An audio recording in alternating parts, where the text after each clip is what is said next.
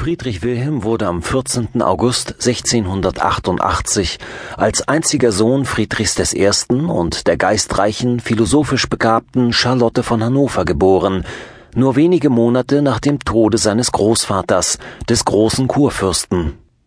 Schon als Kind hatte er einen robusten Körperbau, ein äußerst widerspenstiges Naturell und zeigte zum Lernen keine Lust. Der muntere, fast unbändige Knabe war der Abgott seiner Mutter und seiner Großmutter. Die Kurfürstin Sophie ließ den geliebten Enkelsohn bereits in seinem fünften Jahre zu sich nach Hannover kommen, aber es war nicht möglich, ihn dort lange zu behalten, denn er vertrug sich ganz und gar nicht mit seinem Spielkameraden, dem Prinzen Georg, der später König von England wurde. Die Abneigung zwischen den beiden blieb eine dauernde Sie hassten einander bis zur Todesstunde, und Friedrich nannte Georg nicht anders als mein Bruder, der Tanzmeister, während Georg seinerseits mein Bruder, der Sergeant sagte. Die Personen, die mit dem Prinzen zu tun bekamen, hatten einen schlimmen Stand mit ihm. Zwei Gouvernanten mussten ihn beaufsichtigen, und oft brachte er durch seine tollen Streiche die beiden Frauen zur Verzweiflung. Frühzeitig legte er einen Widerwillen gegen allen Pomp und Luxus an den Tag, und er warf einmal ein Schlafröckchen von Goldstoff, welches anzuziehen man ihn nötigen wollte, ins Kaminfeuer. Dagegen bestrich er sich das Gesicht mit Fett und ließ sich in der Sonne braten, um eine recht braune Soldatenfarbe zu bekommen. Wie von dem großen Leibniz bestätigt wird, galt Friedrich Wilhelm als Knabe für sehr witzig. Auf einem Jahrmarkt in Charlottenburg spielte der zwölfjährige Prinz den Taschenspieler zum allgemeinen Ergötzen. Die Herzogin von Orleans schrieb, es ist mir immer bang, wenn ich Kinder so witzig vor dem rechten Alter sehe, denn es ist mir ein Zeichen, dass sie nicht lange leben.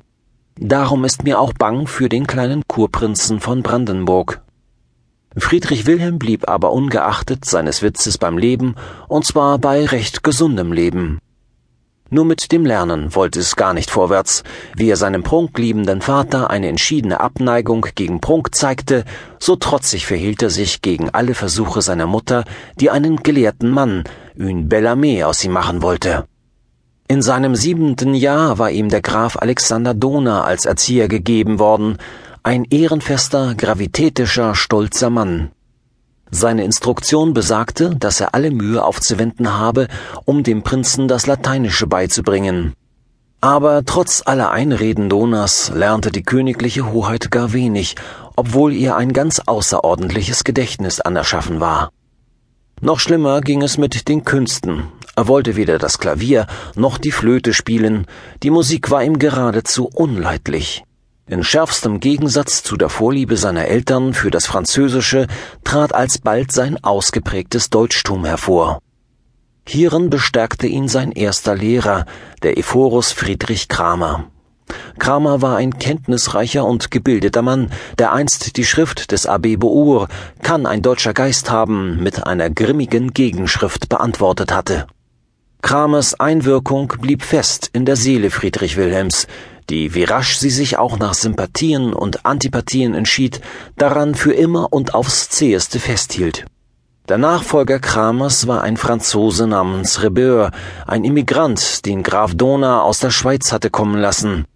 Aber dieser Rebeur war ein trauriger Pendant, er plagte den Prinzen fortwährend damit, dass er ihn lateinische, französische und deutsche Aufsätze über das Alte Testament machen ließ, und die Folge war, dass Friedrich Wilhelm fortan einen unbezwinglichen Hass gegen das Alte Testament hegte. Sein ganzes Leben lang konnte es bei ihm nicht wieder zu Ehren gebracht werden, ein so guter Christ er auch war. Seine Mutter verzog ihn gänzlich, und eigentlich hat er ihr das später nie verziehen. Gerade aus dem Verhältnis zur Mutter entwickelte sich in ihm die Forderung eines unbedingten blinden Gehorsams, seine unphilosophische, starre Rechtgläubigkeit nach eigenem Rezept und eigener Vorschrift und die harte Behandlung, die er seinem Sohn Friedrich angedeihen ließ. Er nährte im Stillen nur zwei Leidenschaften, die Soldatenliebhaberei und die Ökonomie in den Finanzen, Schon als Knabe errichtete er von seinem Taschengeld eine Kompanie adeliger Kadetten. Eine zweite Kompanie befehligte sein Vetter, der Herzog von Kurland, mit dem er sich auch sehr übel vertrug